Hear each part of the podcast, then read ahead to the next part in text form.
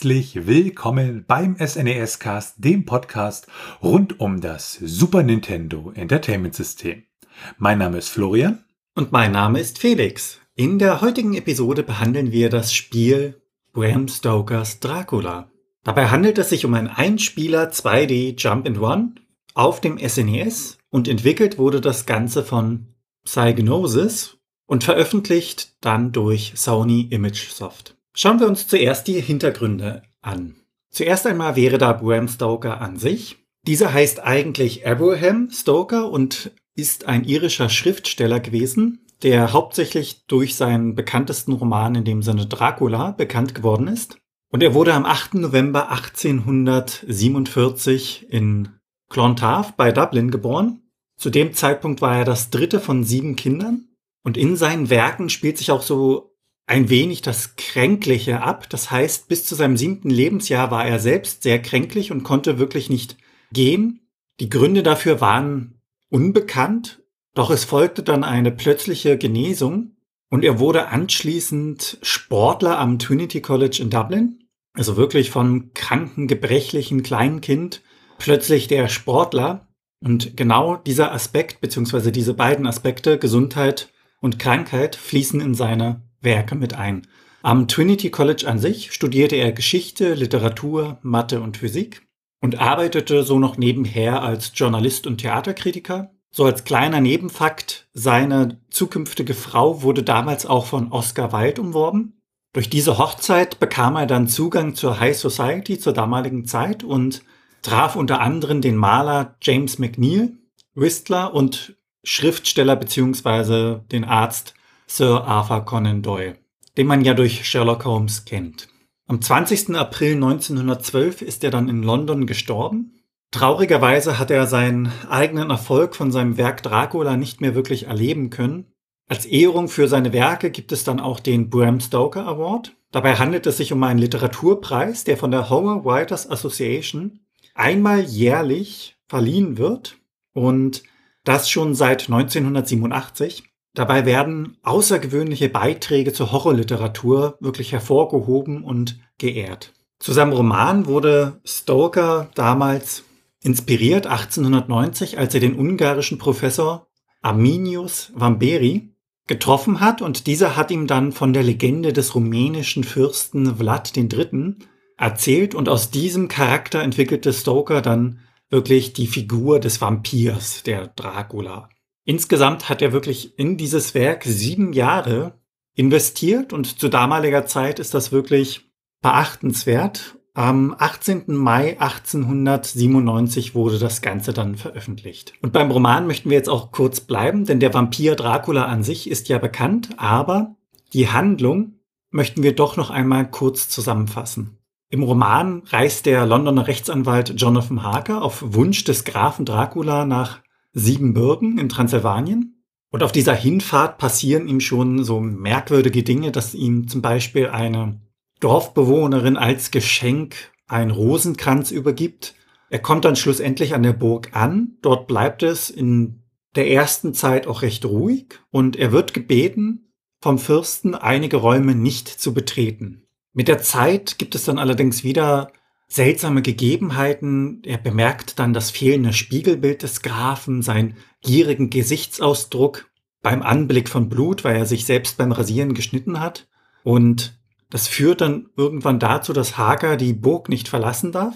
Hinzu kommen dann Dinge, dass es wirklich beängstigend wird, als Dracula an der Decke und an den Wänden entlang wie ein Reptil läuft. Und Hager hat ja auch die Anweisung bekommen, nur in seinem eigenen Zimmer einschlafen zu dürfen. Daran hält er sich allerdings nicht. Er betritt ein anderes Zimmer, schläft dort ein und wird anschließend von drei jungen Damen geweckt. Er stellt sich schlafend, obwohl er wach ist, und sieht dann, wie er fast von einer dieser Damen gebissen wird. In diesem Moment kommt Dracula herein und macht klar, dass er selbst Interesse daran hat, Hagar zu beißen und verscheucht diese drei Damen in dem Sinne, indem er ihnen ein gefangenes Kind hinwirft und dieses wird dann auch ausgesaugt oder als Nahrung benutzt. Die Folge aus diesem verstörenden Erlebnis ist dann natürlich die aufkommende Todesangst und er hat zwar Chancen zu fliehen, traut sich allerdings nicht, weil kurz davor schon bei einem Fluchtversuch eine junge Frau von den Wölfen, die die Burg beschützen, zerrissen worden ist. Dementsprechend bleibt er dort und Graf Dracula möchte dann, nachdem seine Gruft von Hager mit diesen Särgen entdeckt worden ist, genau diese Särge nach London verschiffen.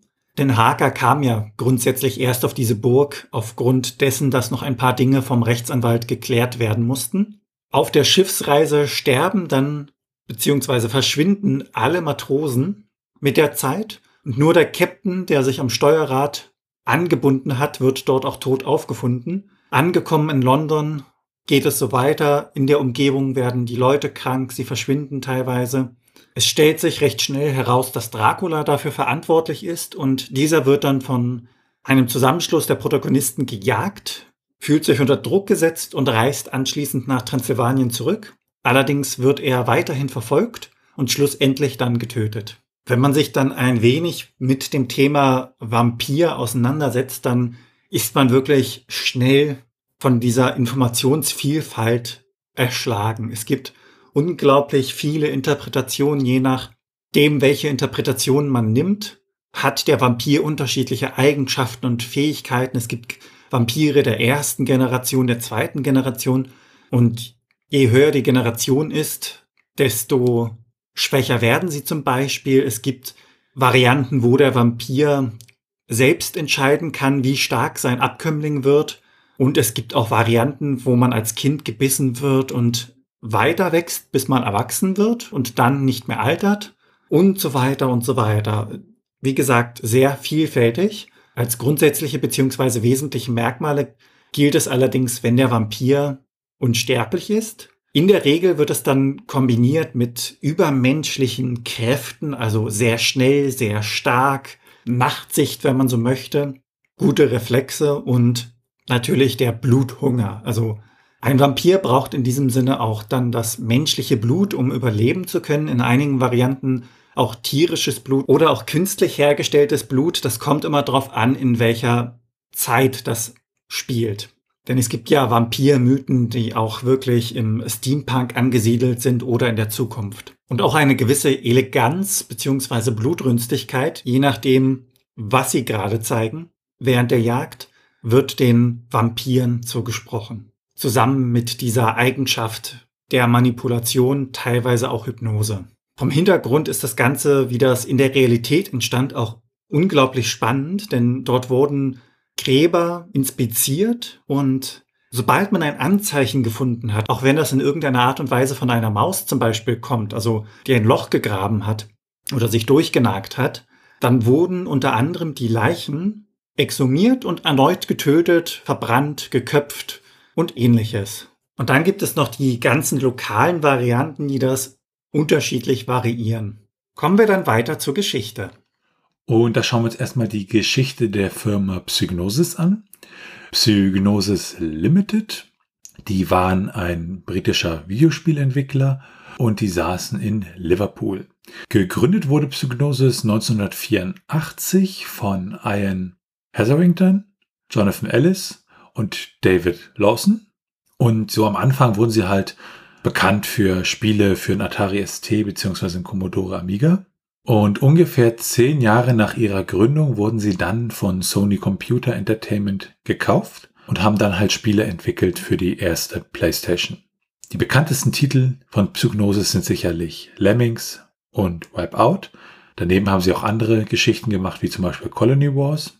Ja, und nachdem sie halt gekauft wurden, wurden sie halt auch teilweise umbenannt und gingen dann immer weiter in entsprechenden Sony-Abteilungen auf.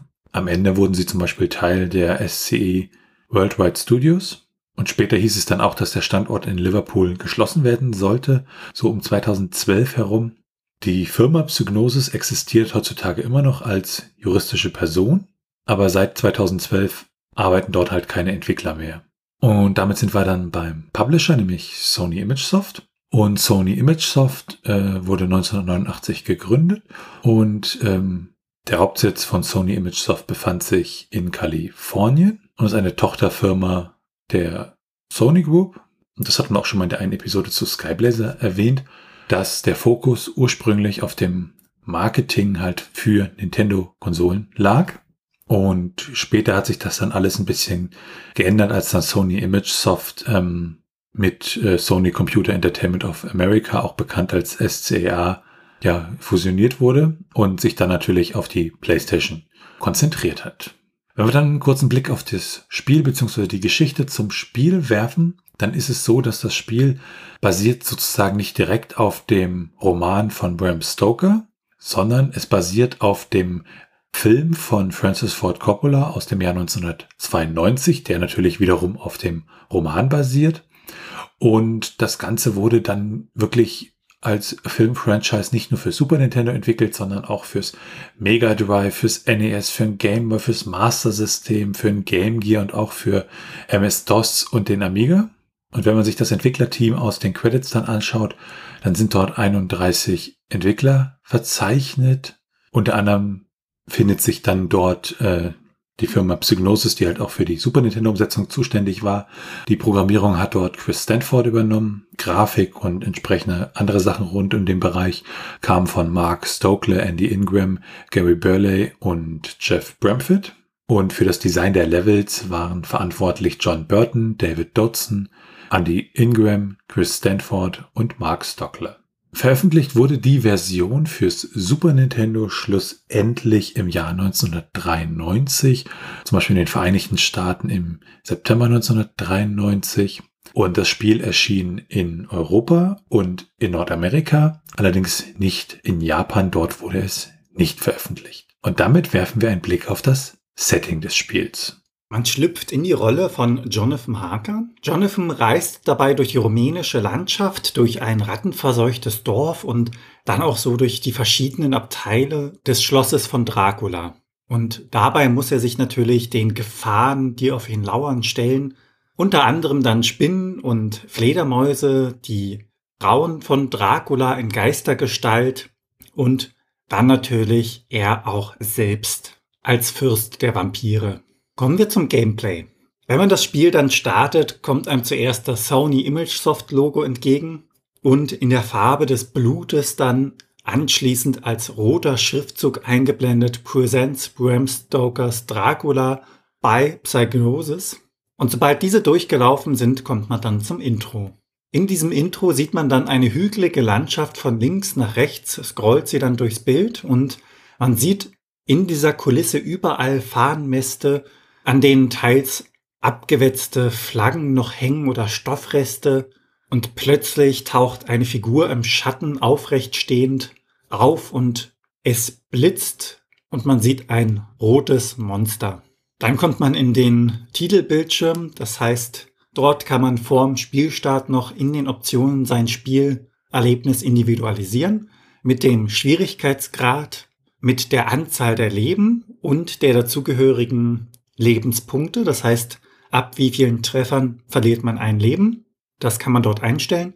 Und als letzten Punkt kann man dort dann die Steuerung verändern. Der Unterschied in der Schwierigkeitsstufe besteht unter anderem darin, dass sich die Continues verringern, wenn man einmal gestorben ist, und dass sich die Endgegner mitunter schneller bewegen.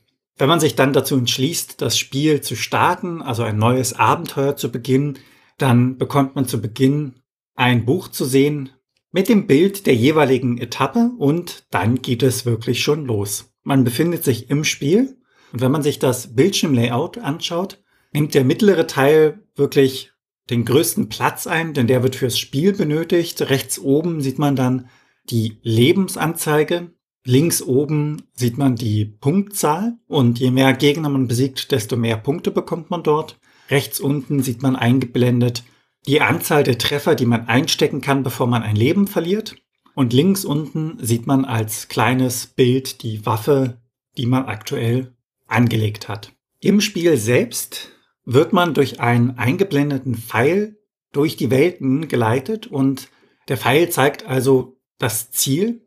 Es sind diverse Jump-and-Run-Elemente mit drin. Das heißt, es gibt Pfeilen, es gibt interaktive Elemente wie die Fackeln, die man zum Beispiel attackieren kann, um sie zu entzünden und auch sich bewegende Plattformen. Also das, was man vom Jump and Run gewöhnt ist. Die Spielfiguren, die sich im Spiel befinden, wie zum Beispiel Van Helsing, das sind stumme Charaktere. Das heißt, man kann sie gewissermaßen ansprechen. Man geht hin, interagiert mit ihnen und es wird eine weiße Sprechblase eingeblendet, bei der man dann ein Symbolbild sieht.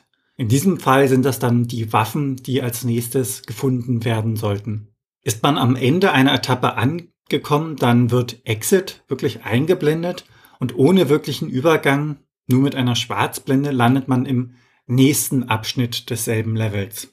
Erst nachdem man wirklich ein komplettes Level beendet hat, gibt es einen Übergang.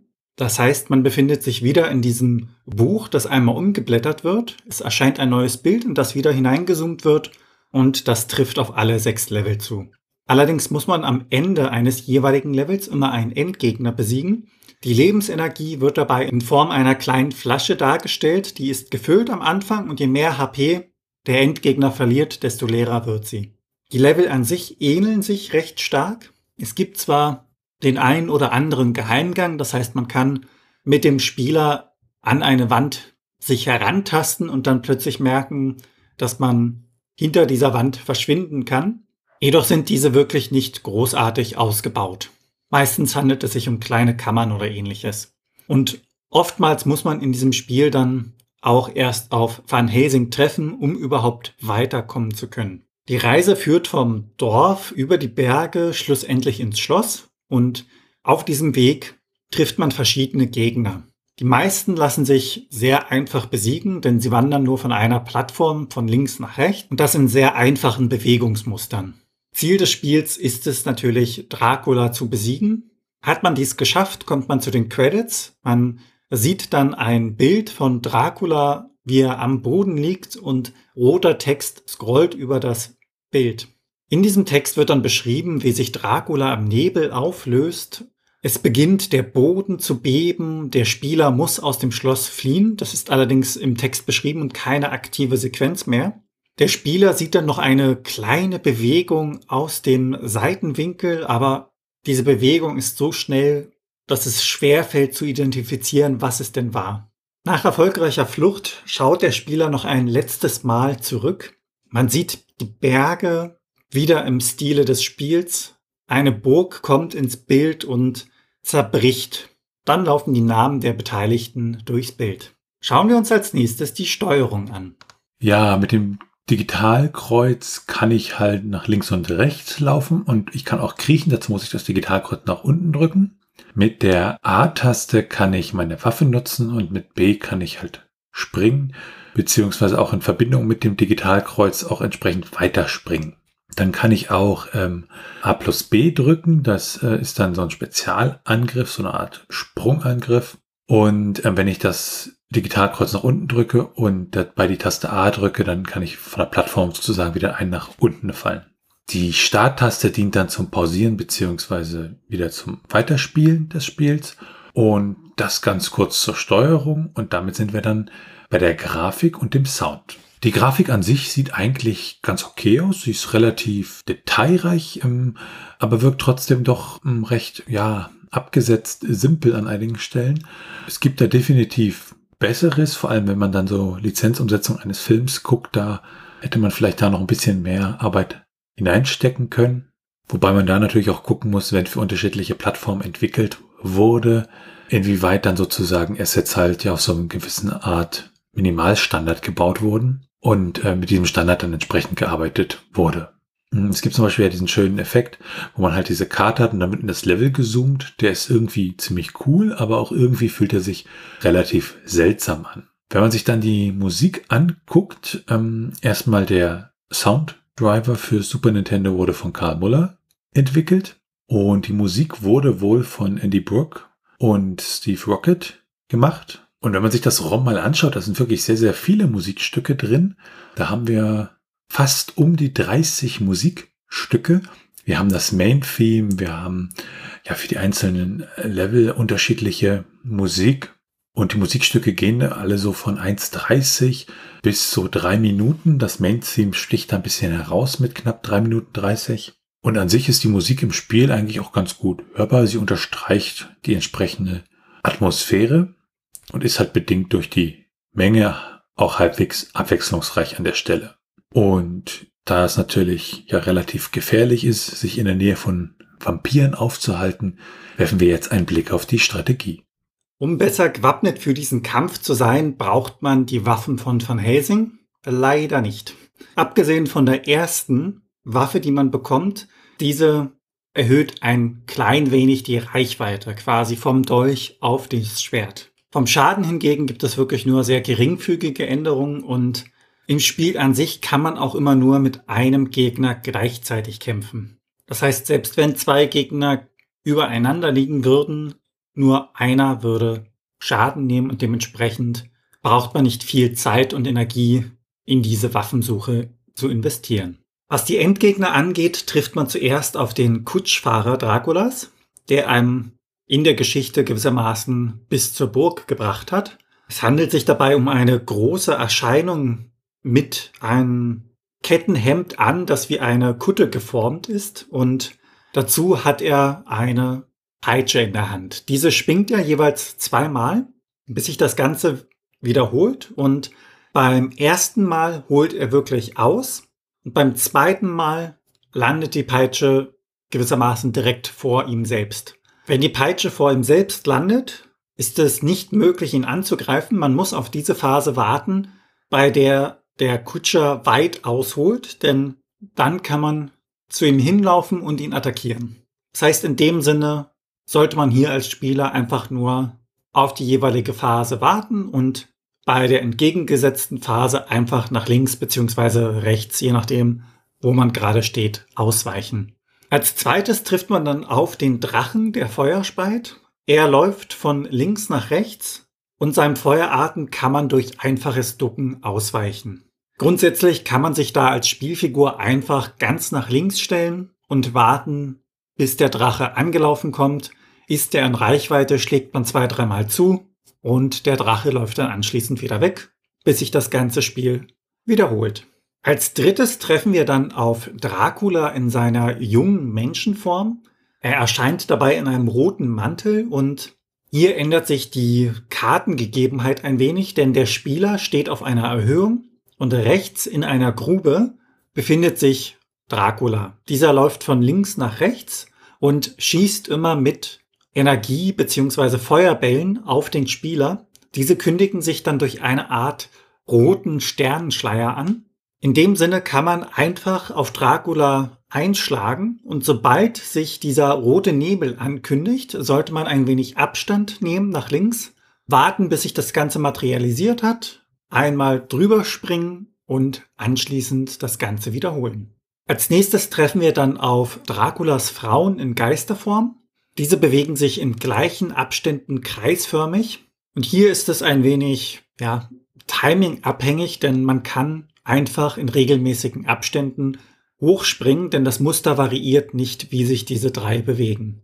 Während man springt, dreht man sich dann nach links und attackiert den jeweiligen Geist, der gerade in der Reichweite ist. Dann trifft man auf eine weitere Form von Dracula, man befindet sich wieder mit dem Gegner in einer Grube und der Gegner geht von links nach rechts, nur etwas schneller als die vorangehenden Versionen. Um sich zu schützen, sollte man auch wieder die linke Seite aufsuchen und sich an die Wand stellen und dann zuschlagen, wenn der Gegner auf einen zukommt. Als nächstes trifft man dann auf eine Geisterfrau als Endgegner.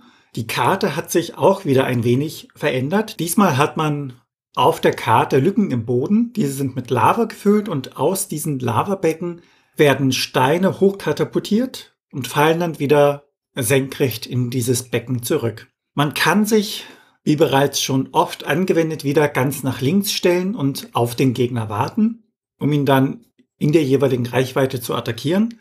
Wenn man jedoch von Plattform zu Plattform springt, ist dieser Kampf um ein Vielfaches schneller abgewickelt.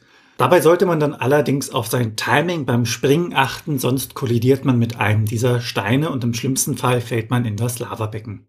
Es folgt ein blauer Werwolf als Gegner im nächsten Level und dieser spawnt kleine braune Hundegegner, wie man sie bereits aus den vorangehenden Leveln kennt. Dies macht er in regelmäßigen Abständen.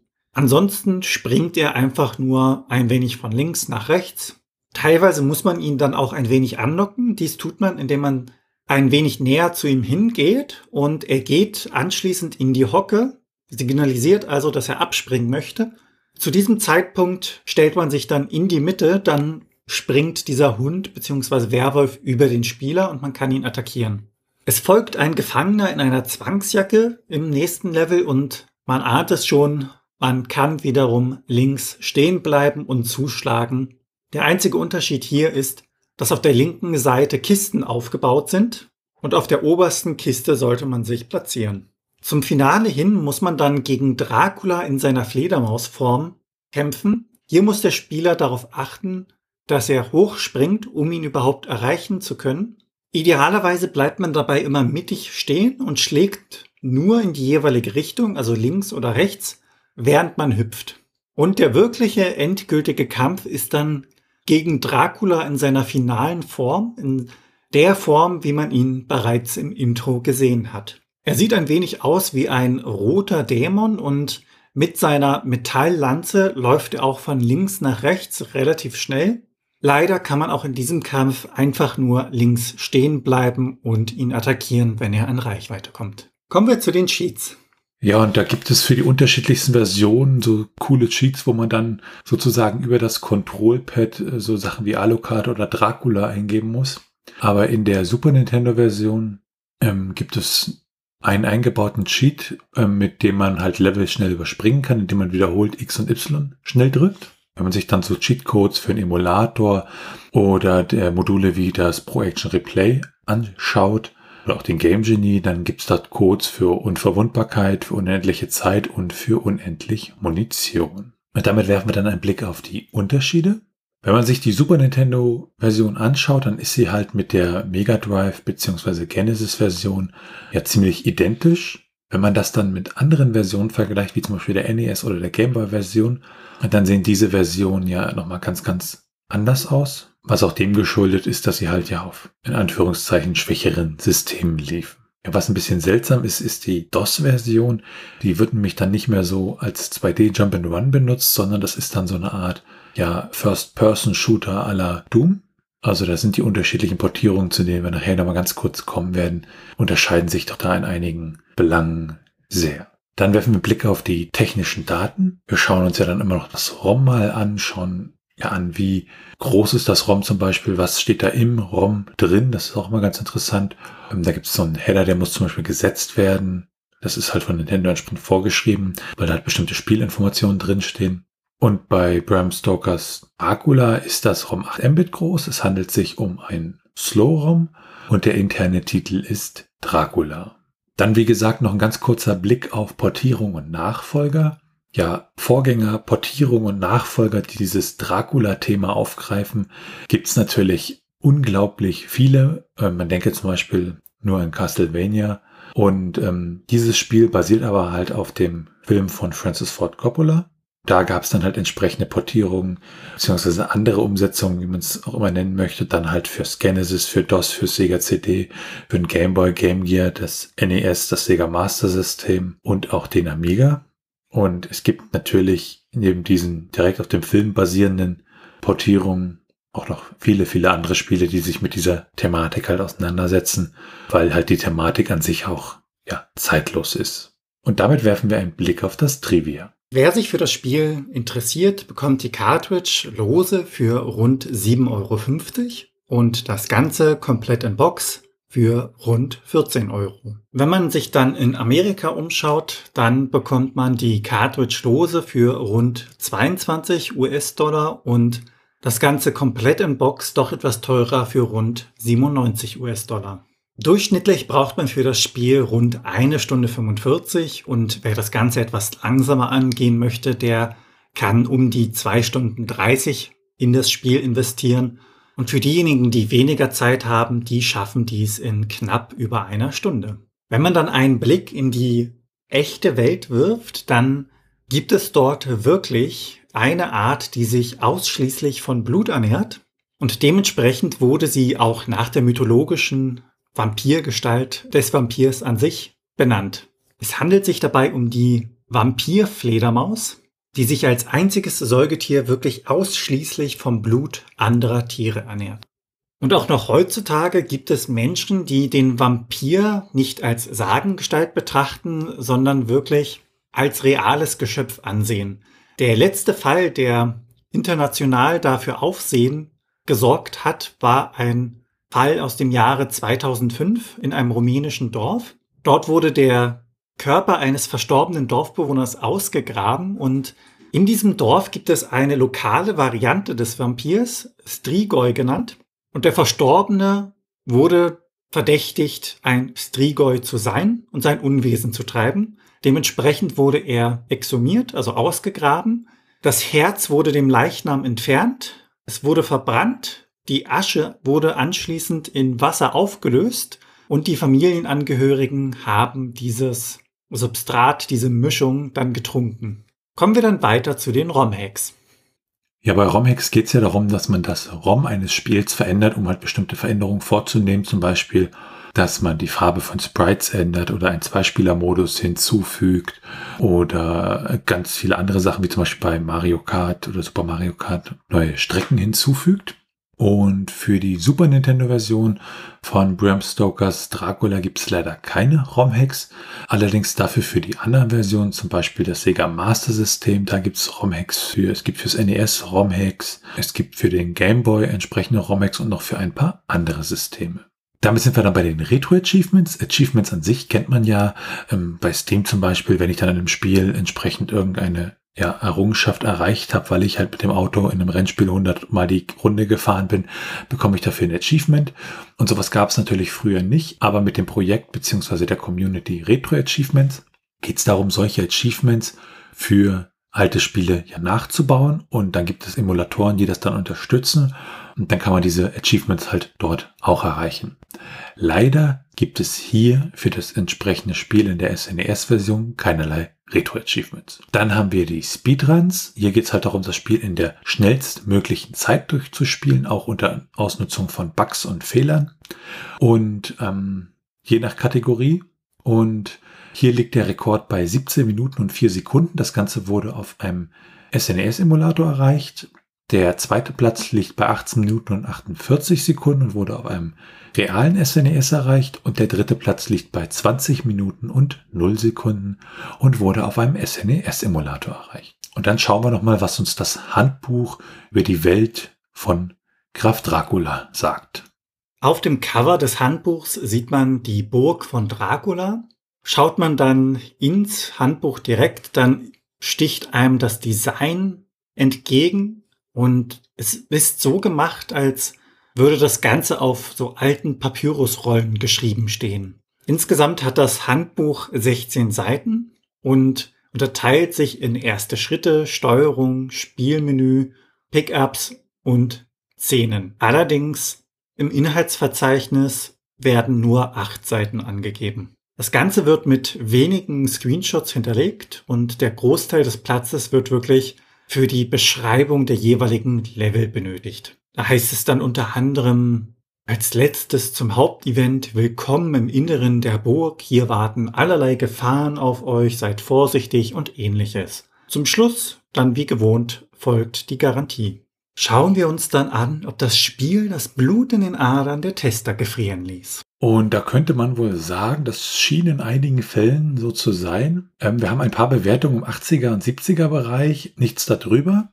Und dann geht's da mehr so bergabwärts. Und dann schauen wir uns mal die Bewertung der Programs aus dem Jahr 1993 an. Die haben 80 Punkte vergeben und haben gesagt, die Szenarien des Spiels sind sehr cool. Sie werden dir die Haare zu Berge stehen lassen. Das Spiel ist nicht schwer, verspricht aber stundenlang Spielspaß. Ich empfehle, beim Spielen eine Knoblauchkette zu tragen. Dann hat die Game Pro im Dezember 1993 70 Punkte vergeben und hat gesagt, You've probably played other Dracula before. As in the movies, it's one of the most elaborate stories ever. Overexposure shouldn't keep you from taking out a claim with Sony ImageSoft's latest version. Through its long, hard journey, those who survive will be able to say thanks for the memories. Die Playtime hat dann im Januar 1994 64 Punkte vergeben und hat gesagt, anfangs macht Dracula wirklich Spaß. Doch kommt man sehr schnell auf den Trichter, dass bis auf ein paar Monster und Gruselfiguren eigentlich viel zu wenig geboten wird.